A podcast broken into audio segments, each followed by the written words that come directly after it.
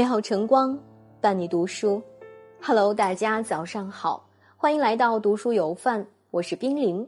今天要跟大家一起分享的文章名字叫做《致父母》，千万别在垃圾堆里养孩子。你什么样，孩子就什么样，别在垃圾堆里养孩子。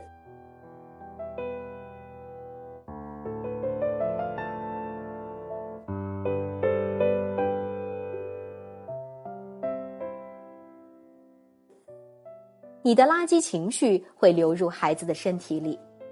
有个相声演员曾说过他朋友孩子的一件事：孩子的父母平时对孩子特别好，一家人看上去生活也和睦。但有次孩子的父亲不知怎么生气了，一怒之下就上前做了一个踢孩子的动作，表情特别狰狞。孩子一下子就被吓到了。从那以后，这个孩子每过几分钟就抽搐一下。现在虽然孩子长大了，长得还比父母都高，但只要一提起父母生气时的表情和动作，仍然觉得很害怕，忍不住的就浑身抽紧。他也学会了开车，但是要是有人坐他车的话，就会发现他开车时一会儿就会向一侧抖动一下，旁边坐着的人看了都紧张。虽然说的稍稍有些夸张，但大致的情况应该也差不多。世界卫生组织曾统计过，世界上百分之九十的病都是由情绪引起的。当孩子长期处于情绪状态不稳定的家庭气场中，又怎能不生病呢？中医上也有这样的说法：孩子如果脾胃有问题，有抽动症，或是身体出现各种各样的逆乱，大多跟情绪失常相关。父母感情不好，老吵架打架。婆媳关系问题，家里矛盾不断，父母对孩子要求严格，或者喜欢随意打骂，这些都是影响孩子生病发病的最重要因素。很多父母总是对自己的垃圾情绪没有自知之明，高兴了就多哄哄孩子，生气了就随意拿孩子当出气筒。以为一家人就是这样打打闹闹、争争吵吵没什么关系，殊不知父母的每一次愤怒、每一次吵架、每一次焦虑，都会潜移默化传递给孩子。试问，父母的心养不好，孩子的身又如何能养得好？每天处在这样的环境下长达二十年，孩子只能一边依恋父母，一边害怕父母，一边忍不住效仿父母。著名心理学家武志红说：“孩子就是父母情绪的接收器。当父母不安时，孩子就会立即警觉；当父母放松时，孩子立即感到愉悦。小心，别让你的垃圾情绪流入孩子的身体里。”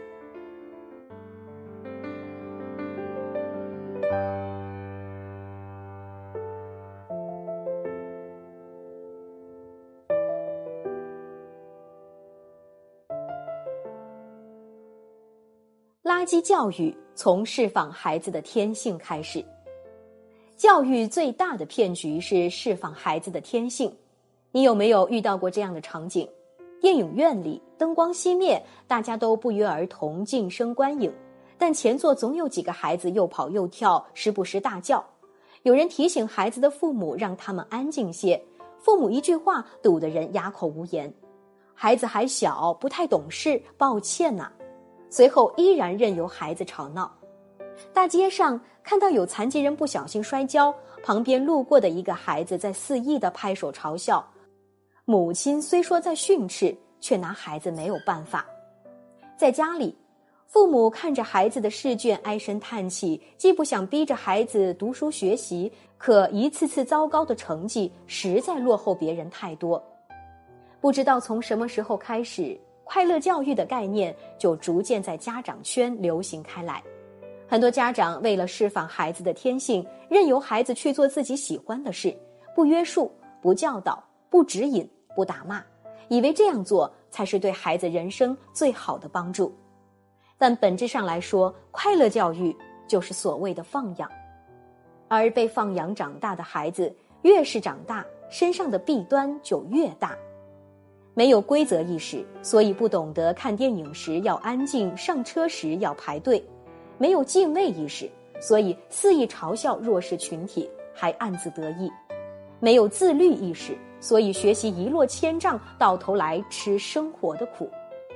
释放孩子的天性，不是任由孩子胡来。很多父母也根本不是放养，他们眼中的放养其实是放弃，是放纵，甚至最后成了犯戒，甚至犯法。其实最初开始放养孩子的家庭，是因为家庭经济和工作环境所迫，实在无能为力，才让孩子顺其自然长大。可现在教育资源越来越丰富多样，时代发展好了，人民生活质量提升了。该给孩子的教育又何必要减少？身为父母，本身就该尽一切可能给予孩子最好的教育资源。错了就要罚，对了就要赏，讲规矩、有要求、能引导。毫无底线和原则的宠溺孩子，只会让孩子一辈子都因垃圾教育而深受生活的折磨。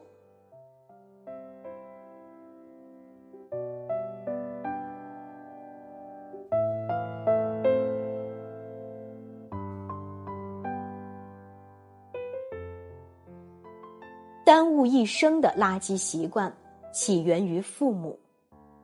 很多父母都有一个通病，千叮咛万嘱咐，让孩子不要玩手机，自己却一下班就躺在沙发上刷抖音、看淘宝，不停的和孩子说要多看书、好好学习，才能天天向上，自己却经常约朋友打麻将、看综艺、逛街，从不读书，教孩子要信守承诺。自己却总是因为各种各样的事情屡次爽约。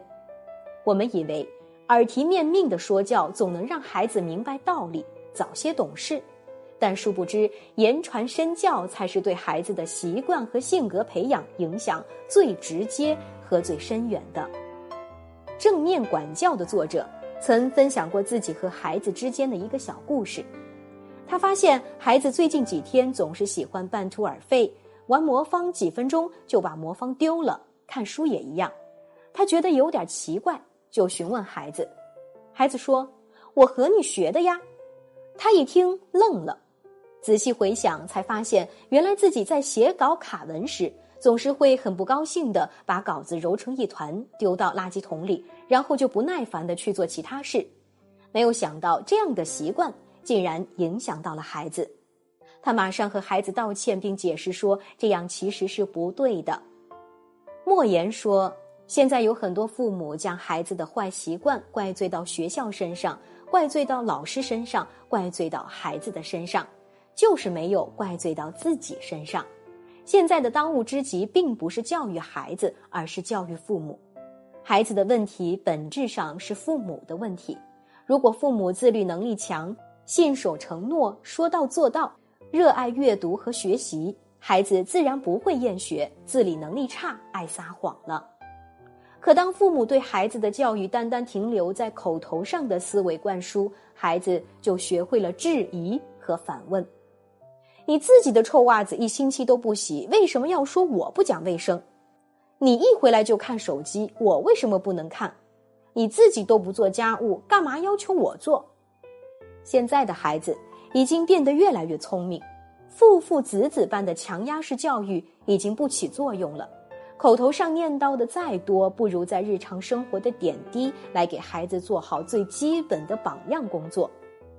董卿曾这样要求自己：“我应该很努力的把自己变得更好，让孩子在未来真正懂得的时候，对于父母有爱也有尊敬，可以从父母身上学到一些好的品质。”别让孩子因为你的垃圾习惯而成长为一个连自己都厌弃的人。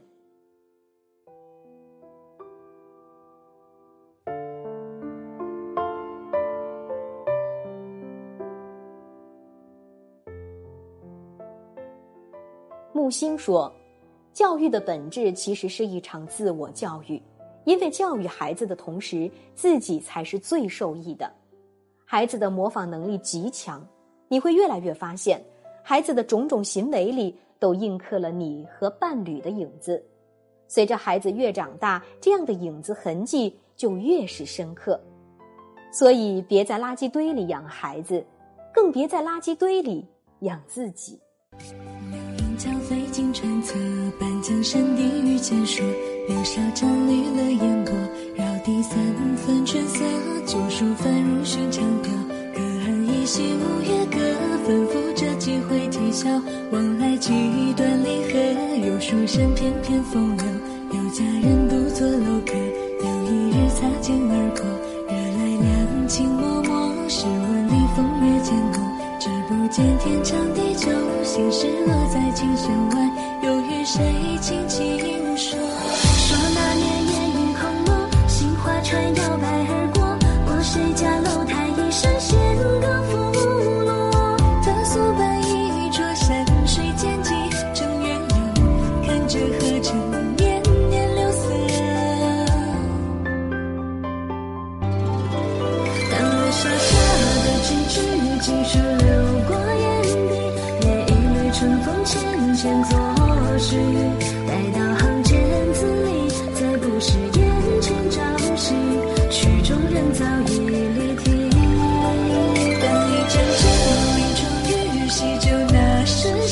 心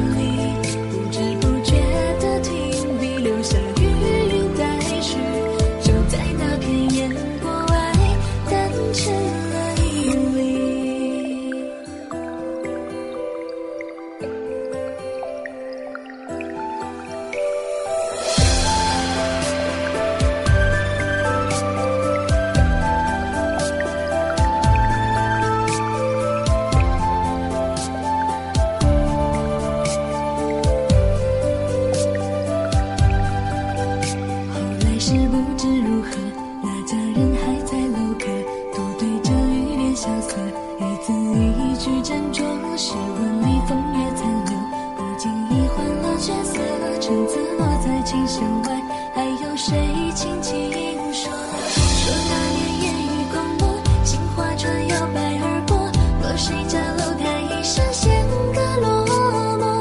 他等过几番绵绵飞去，一白头，空折换着年年柳色。当月沙沙的几句尽数流过眼底，念一缕春风浅浅